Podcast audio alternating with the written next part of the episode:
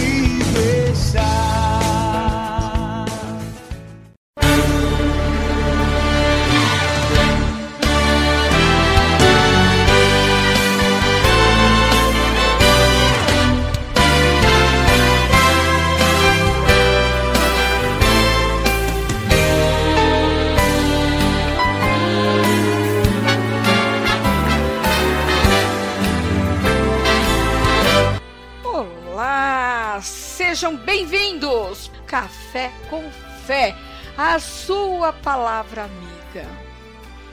E hoje nós vamos estudar sobre Naamã. Nós vamos hoje falar o tema a lepra de Naamã. É, é um tema um pouco complicado, principalmente se você não conhece quem é Naamã, mas eu vou falar para você. A história de Naamã, de acordo com a Bíblia, ele foi, de acordo com a Bíblia, Naamã foi um importante e respeitado general sírio que foi contagiado por lepra, uma doença terrível que se alastrava na região. Isso está escrito em 2 Reis 5:1 e já te convido a você pegar a sua Bíblia. Pega sua Bíblia aí, menino. Pega sua Bíblia aí, menina. Vamos, vamos circulando, vai colocando para você saber, né? Se eu estou falando a palavra de Deus direitinho, você tem que confrontar. Quando alguém fala da palavra de Deus, a falar de Bíblia, você tem que ter uma Bíblia. Se você não tem, baixa aí, baixa aí. Você, você vai ver, você vai é, ouvir, né? É, melhor, porque se você comprova aquilo que eu estou falando, você consegue, né? é, me acompanhar. tá? Vamos lá. A lepra, se você não sabe, é uma doença de pele altamente infecciosa. Naquela época levava à morte, porque não tinha cura, não tinha como deixar as pessoas melhores, né? Ela podia ser transmitida de pessoa para pessoa através da via respiratória, sendo contato com a saliva a principal forma de transmissão. Daí você vai falar assim, mas Miriam, você vai falar de lepra, você vai falar de Naamã, você vai falar de Velho Testamento? Meu amigo, minha amiga, não tem como falar de salvação se a gente não falar, não passear pela, pela Bíblia, você entendeu? Então eu tenho que passear, falar para você o que está escrito na palavra de Deus. A Bíblia, ela não explica exatamente em que momento essa lepra apareceu sobre ele, já que esse tipo de doença trazia certas incapacidades para a pessoa. Talvez a lepra tenha aparecido sobre ele recentemente, já que nós podemos pensar como ele seria um comandante tão bem sucedido estando doente, não é mesmo? Hoje as empresas mal é, as pessoas mal estão, né, é, bem assim, as pessoas são mandadas embora, né? Então as pessoas realmente elas não se estão doentes, ele não seria um bem-sucedido general, né? O contexto parece indicar que Naamã estava buscando a cura dessa doença com todas as suas forças. Daí, uma menina, olha como Deus trabalha, minha gente. Uma menina israelita, escrava em sua casa, diz a esposa de Naamã que ele poderia ser curado se estivesse diante do profeta do Senhor, o Eliseu, que estava em Samaria. Segundo a Reis, capítulo 5, versículos 3. O desespero de Naamã pela cura é, pela cura deveria ser tão grande que o conselho dessa pequena escrava é levado por Naamã até o rei da Síria, que envia carta e presentes ao rei de Israel, juntamente com Naamã, solicitando ajuda para sua cura. Olha só, olha só como Deus trabalha, né? Quando Deus é, ele, ele, ele quer falar com você, ele quer fazer alguma coisa na tua vida, olha quantas pessoas né? Ele pôs a menininha lá, a menina foi, a menina falou, né? Olha que Naamã levou, né, pro rei da Síria, que enviou carta para o rei de Israel, né? E o rei de Israel entende que o rei da Síria queria que ele curasse seu comandante. E que se isso não ocorresse, causaria problemas para Israel. E ele rasga suas vestes em um sinal de sua incapacidade de fazer isso. Está escrito em 2 Reis, capítulo 5, versículo 7. O profeta Eliseu fica sabendo de toda essa situação e pede para que Naamã fosse trazido até ele. No entanto, o profeta sequer recebe Naamã. Antes manda o mensageiro dar a ele um recado. Então Eliseu lhe mandou um mensageiro dizendo: Vai, lava-te sete vezes no Jordão, e a tua carne será restaurada, e ficarás limpo. Está escrito em 2 Reis, capítulo 5, versículos 10. Nos versos seguintes, Naamã mostra seu orgulho que estava escondido atrás de uma falsa humildade, mas que agora aparece de forma clara. Naamã, porém, muito se indignou e se foi dizendo: Pensava eu que ele sairia ter comigo, por se ia de pé, invocaria o nome do Senhor seu Deus, moveria a mão sobre o lugar da lepra e restauraria o leproso. Segundo a Reis, capítulo 5, versículo 11. Naamã queria ser o orientador do milagre de Deus. Queria que Deus fosse como seu empregado e que tudo ocorresse segundo suas expectativas. Quantas vezes nós entramos numa igreja e queremos que o pastor venha nos receber, venha nos dar boa noite, venha mostrar que ele está impondo as mãos. Quantas vezes, tá? Quantas vezes você aí, agora eu tô falando com crente, eu não tô falando com só pessoas que me ouvem, não, que não ainda são convertidos. Quantas vezes você, porque aquela irmãzinha que talvez você nem goste, impõe as mãos sobre você, você diz: Ai, se fosse o pastor eu seria curada. Como ela, eu não fui curada. Ô oh, minha amiga, meu amigo, ô oh, minha irmãzinha, quanta profanação do nome de Deus. Porque quem cura é Deus. Quem cura, quem faz você sentir a palavra do Senhor é Deus, não é você. Não é você. Não é você. Né? E não é outras pessoas, não são outras pessoas. Tá? Então, olha só, Naamã mostrou, mostrou um orgulho, né? Mostrou uma prepotência, uma soberba, né? Mas ele tinha muitas pessoas com ele, muitas, né? E os oficiais de Naamã, porém, lhe trouxeram luz, mostrando a ele o quanto estava sendo mesquinho em suas ações. Então se chegaram a ele e seus oficiais e lhe disseram: Meu pai, se te houvesse dito o profeta alguma coisa difícil, acaso não o farias? Quanto mais, já que apenas te disse: lava-te e ficarás limpo. Segundo a Reis, capítulo 5, versículos 13. Aqui, Naamã começa a ficar com o coração preparado para receber o milagre de Deus. Não era do jeito dele, mas do jeito que o Senhor determinou. Então desceu e mergulhou no Jordão sete vezes. Consoante a palavra do homem de Deus, e a sua carne se tornou como a carne de uma criança e ficou limpo, segundo a Reis capítulo 5, versículos 14. Vale a pena você ler e vale a pena você ler é todinho, tá? O milagre, todinho depois o, o homem de Eliseu, vale a pena tudo, mas eu não vou entrar nisso não, tá? Eu tô aqui falando de Naamã. Naamã, ele aceitou. Ele aceitou que não era do jeito dele, mas do jeito que o Senhor determinou. Né? Por isso que ele desceu.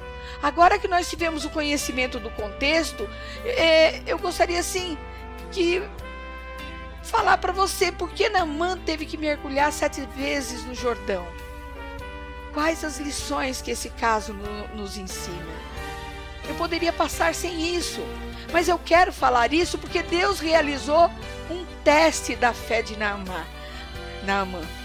Ele tinha suas expectativas, ele já tinha tudo desenhado em sua mente como Deus faria sua cura. Do jeito dele, não de Deus. Deus queria que ele. É, Deus queria que, que, que ele é, desse um passo de fé.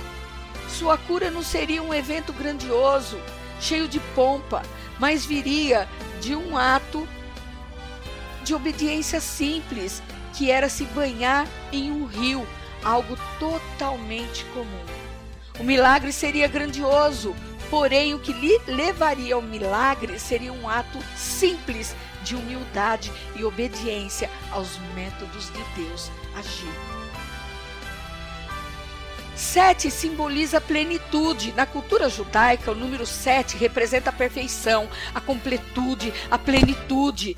Os sete mergulhos apontam para a cura total. Naamã, quando exercitassem a ordem de Deus com fé, receberia a cura total de sua lepra. Mas não somente isso. O coração de Naamã também foi curado da soberba. Os sete mergulhos apontam para a plenitude da fé em Deus. Os resultados de Naamã colheu de sua obedi obediência mostram que no exercício obediente da vontade de Deus, na prática efetiva da fé, está a bênção de Deus. É preciso ir até o final na obediência ao Senhor, pois isso trará o milagre, a bênção do Senhor. O mergulho não bastava, nem dois ou três. A obediência tem de ser até o final, como Deus quer, da maneira de Deus, não da nossa. Os sete mergulhos lavam todo o orgulho. O Rio Jordão, ele não era dos mais limpos, havia rios muito melhores. O próprio Naamã diz isso antes de obedecer à ordem dada pelo profeta Eliseu. Mas Naamã, orgulhoso, que se abaixou nas águas lamacentas do Jordão, lavou ali seu orgulho, sua prepotência, lavou seu coração diante de Deus. Não somente a lepra foi curada, mas o coração dele também. Aliás, primeiro Deus curou o coração, depois a pele. A humilhação muitas vezes é usada por Deus para lavar corações sujos e leprosos. Tudo ficou ali, naquelas águas sujas, mas ele saiu limpo qual a lepra que você tem?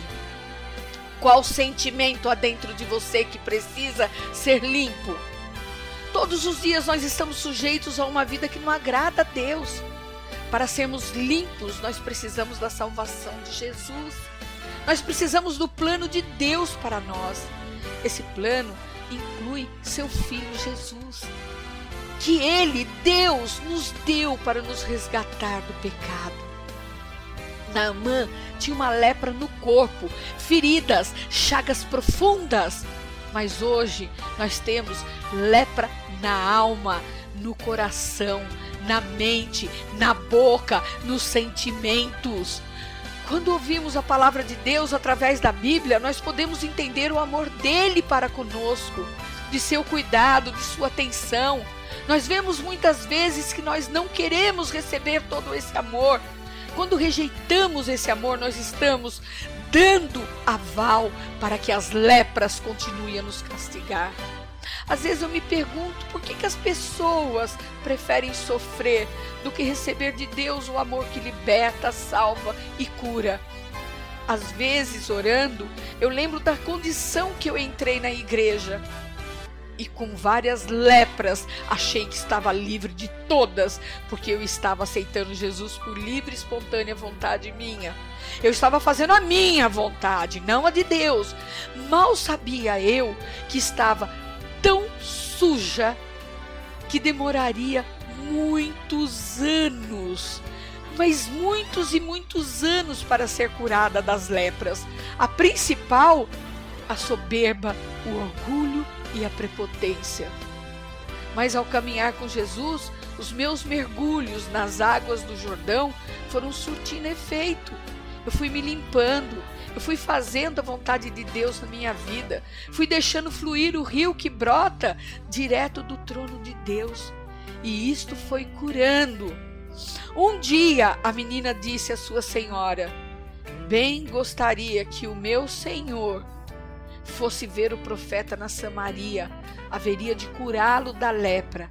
Segundo a Reis, capítulo 5, versículos 3. Falei lá no início.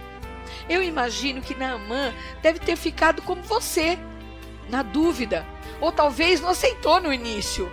Duvidou, a Bíblia não fala, mas enfim, fala que ele resolveu procurar quem poderia ajudá-lo.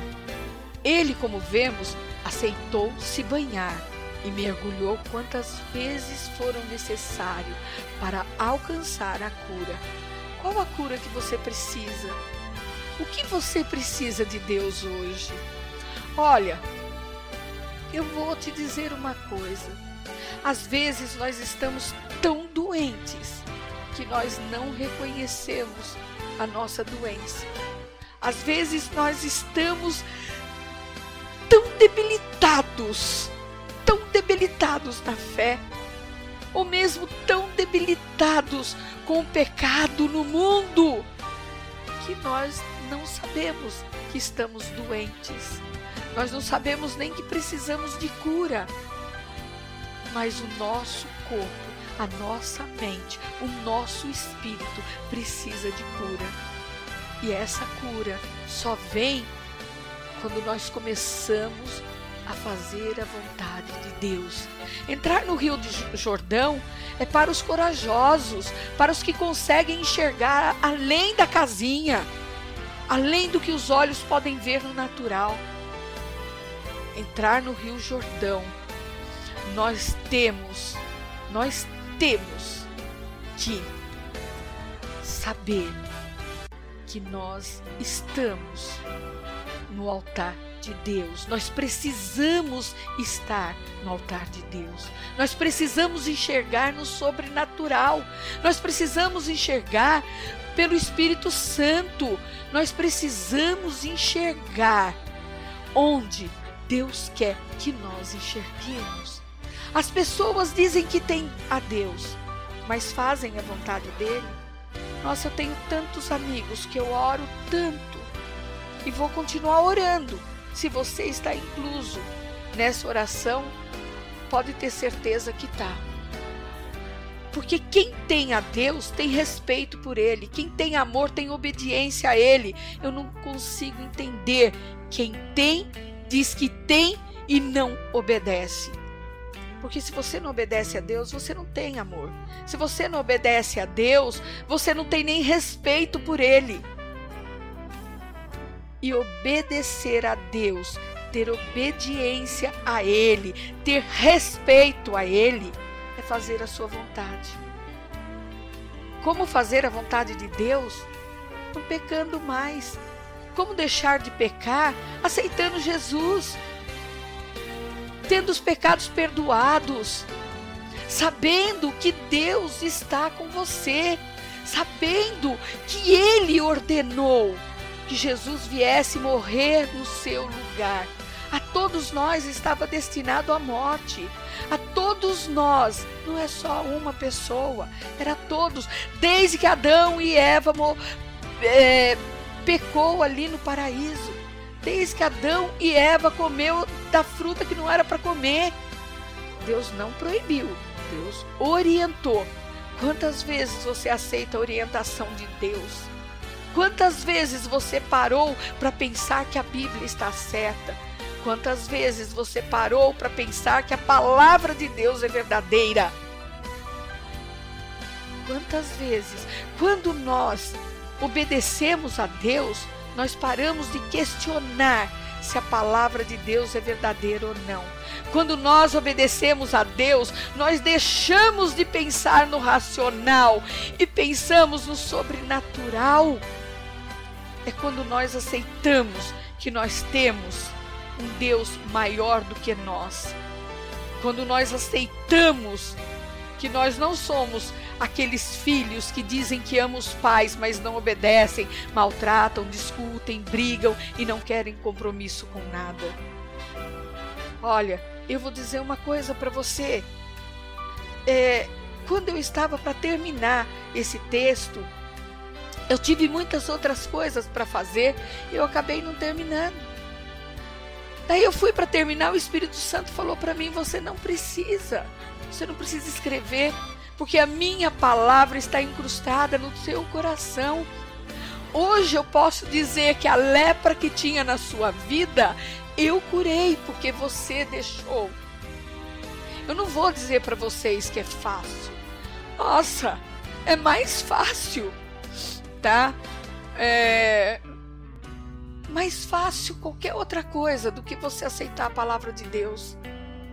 Você pensa que a soberba não bate a minha porta? Você pensa que o orgulho não bate a minha porta? Que a prepotência não bate a minha porta? Eu creio que todos os dias. Principalmente quando eu brigo com um filho meu. Principalmente. Um filho ou uma filha minha que olha para minha cara e diz: Mas você é prepotente mesmo, mas você é soberba mesmo, como você é orgulhosa, como você é isso, como você é aquilo se elas não veem que Deus limpou. E que elas veem a antiga Miriam. Porque Satanás veio para matar, roubar e destruir. Satanás é que é aquele que acusa.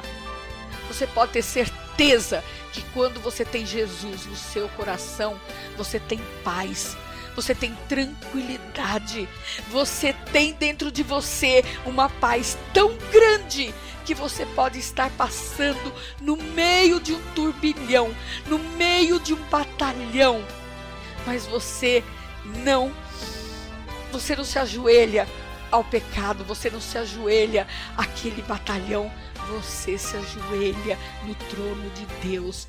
Você aceita mergulhar nas águas do Rio Jordão, porque você quer ser obediente a Deus. Tantas coisas tantas coisas o Espírito Santo falou comigo, tantas coisas que eu ainda vou trazer mais estudos sobre Naamã, Naamã. Eu ainda vou trazer a fé da menininha que esteve para poder falar para o Senhor dela. Porque ela acreditou em Deus, ela foi obediente. Foi outra serva que foi obediente, foi outra serva que aceitou falar do amor de Deus. Foi outra serva que aceitou falar de cura. Vocês pensam que é só no dia de hoje que é difícil você vir aqui numa rádio e falar que Deus cura e falar que Jesus cura? Que Jesus tira não só a lepra da alma, como eu estou falando, mas limpa todas as doenças. Agora há pouco eu falei que uma amiga minha está com depressão profunda está com Parkinson. Eu falei para ela, vou continuar orando por você, mas você tem que ter fé, você tem que acreditar, você tem que saber que Jesus cura. Ah, se ele quiser, ele faz. Não! Minha amiga, meu amigo, não é se Jesus quer, está escrito na palavra, você que tem que querer. Você que tem que dar o passo, você que tem que obedecer para você obedecer, para você ficar limpo desta lepra, desta doença. A lepra foi apenas um, um símbolo. Você tem que aceitar o senhorio de Jesus na sua vida. Você tem que aceitar que esse nome cura. Está escrito em Isaías 53 que ele carregou todas as enfermidades, ele, ele sarou todas as suas feridas, todas as suas chagas. Ele sarou tudo, todas as suas ansiedades, toda a sua doença, ele carregou sobre si. Do que você ainda tem medo? Do que você ainda tem enfermidade? deixa Satanás te enganar, não deixa os demônios mentir para você. Não deixa. Não deixa. Sabe aquela roupinha curta que você teima em usar? Sabe aquele biquininho fio dental que você não usa para o seu marido ou para o seu namorado, mas você usa para os outros homens? Deus está abominando. Sabe por quê? Você vai dizer, mas isso é pecado? Não, a vestimenta, Deus não está olhando para a sua vestimenta. Deus está olhando para a lepra que está no seu coração. Não é o biquíni que diz você, não é a roupa que diz você. É aquilo que está no seu coração. É como a pessoa que de repente olha para outra e vai apontar o dedo ali para outra e não vê o próprio erro dela. Sabe por que eu estou dizendo tudo isso? Porque o Espírito Santo mandou. Quem sou eu para falar isso ou aquilo da sua vida? Outro exemplo que eu costumo dar aqui e que o Espírito está cutucando é você, homem, que passa uma mulher bonita na sua frente, você não tem olho para tua, você olha para outra. E muitas das vezes você fala: "Ah, eu só olhei", não é pecado não é pecado escambau. Ora as bolas, é pecado sim, porque está no seu coração. É a intenção com que você fez isso. É. Ou quando você pega e, e, e ouve cultos, né? Coach, aquele culto que te põe para cima, aquele culto que te faz dar risada, aquele culto piadento, cheio de piadas de Deus. Também não estou falando mal do pregador, porque cada um tem o seu estilo de falar, cada um tem o seu estilo de pregar. Não é verdade? Mas será que aquele tipo de culto está salvando a tua alma? Será que aquele tipo de culto está falando verdadeiramente com você? Será que ele está te limpando das lepras dentro de você? Será que ele está salvando vidas? Falar de pecado dói, porque o pecado é pecaminoso, o pecado é maldito, o pecado causa doença. Limpe-se hoje. Você está tendo a oportunidade. A menininha, a menininha está passando bem na sua frente agora e está dizendo: Gostaria que o meu Senhor fosse ver o profeta na Samaria, haveria de curá-lo da lepra. Segundo Reis, capítulo 5, versículo 3. Eu estou te oferecendo hoje Jesus. Eu estou te oferecendo hoje o único caminho. Eu estou te oferecendo aquele que é o caminho, é a verdade e é a vida. Ninguém vai ao Pai senão por mim está escrito em João, capítulo 14, versículo 6. E quem disse isso foi Jesus. Não é a Miriam que está inventando para você, porque Jesus, ele é o único caminho, a única porta que você pode entrar para ser curado dessa lepra. É a única porta que você pode entrar para mergulhar no Rio Jordão, porque ele é o próprio Rio Jordão hoje para você. Eu te convido a fazer uma oração comigo, uma oração de entrega, de confiança, de fé, uma atitude que certamente irá impactar a sua vida para melhor, irá curar as suas lepras. A partir do momento a partir do momento que você renunciar ao pecado, a partir do momento que você se, arre se arrepender dos seus maus caminhos, Ele curará as tuas lepras, Ele curará a tua alma, Ele curará aquilo que te aflige, aquilo que deixa você perdido hoje. Mas você tem que fazer com fé. Vejamos o que está escrito em Hebreus, capítulo 11, versículo 6. Ora, sem fé é impossível agradar-lhe porque é necessário que aquele que se aproxima de Deus creia que ele existe e que é galardoador dos que o buscam. Tenha um ato de fé e agrade a Deus. Agarre essa oportunidade, como Naamã fez. Mergulhe no Rio Jordão. Mergulhe pela fé. Aceite Jesus. Aceite Jesus como o único Senhor e Salvador da sua vida. Agarra esse ato. Agarra, agarra. Mergulhe, mergulhe, mergulhe, mergulhe. Eu tenho certeza que, embora você vai mergulhar no Rio Jordão, você vai sair limpo. Você não vai sair mais sujo como você entrou. Eu farei uma oração com você de aceitação, de arrependimento e de entrega. Se você está sentindo o seu coração hoje, faça essa oração comigo. Vamos fazer juntos. Vamos nos limpar cada dia mais. Vamos tirar essa lepra de nós.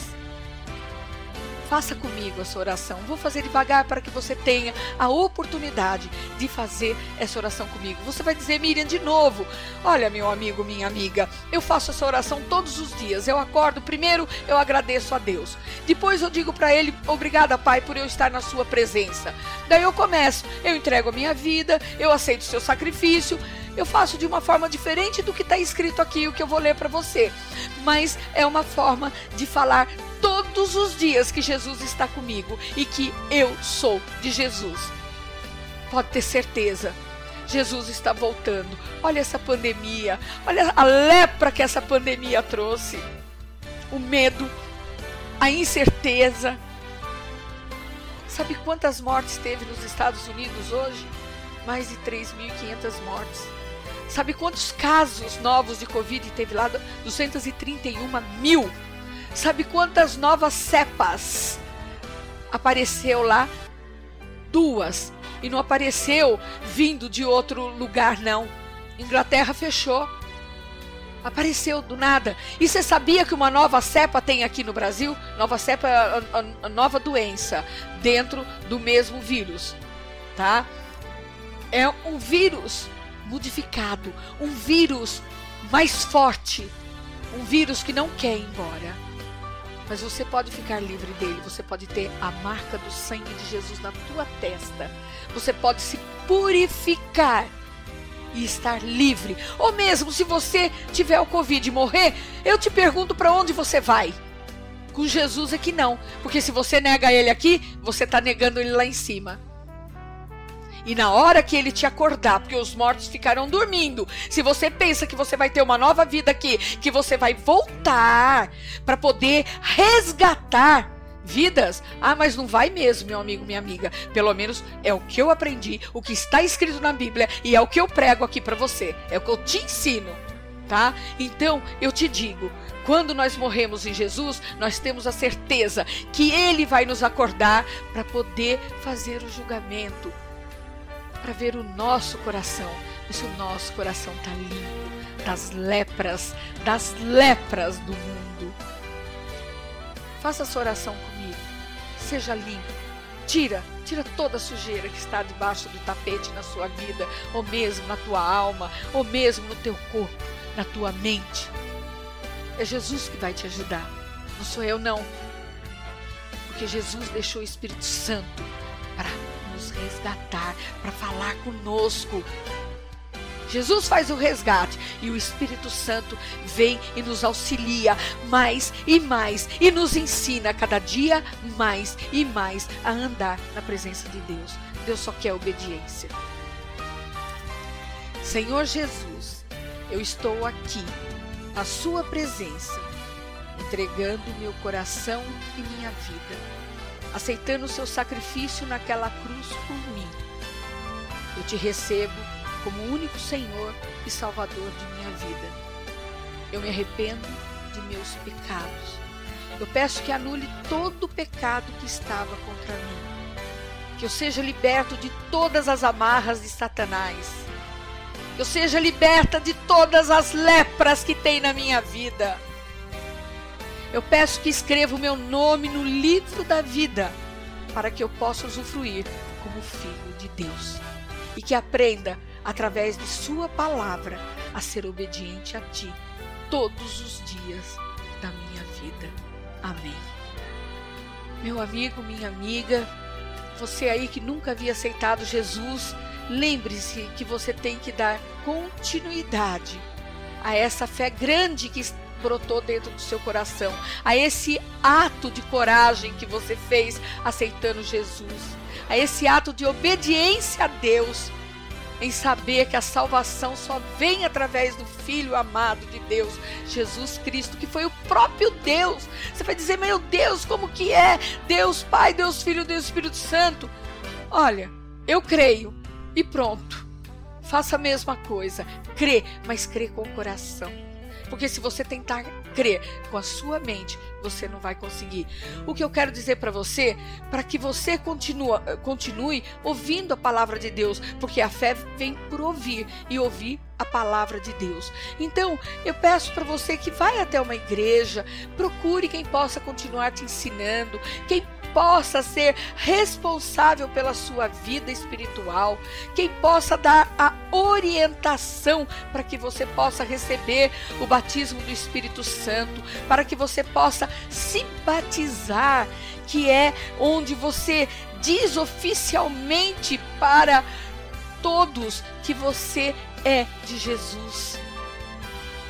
Você está se limpando oficialmente, né? Então, não deixa essa oportunidade passar. E quando você entrar numa igreja, não olhe para o pastor, não.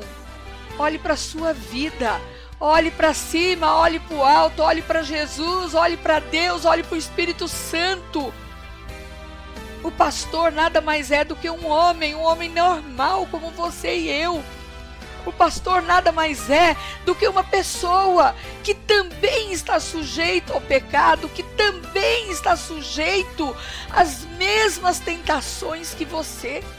Não pensa que ele é um super-homem, que ele é Deus, ele não é Deus.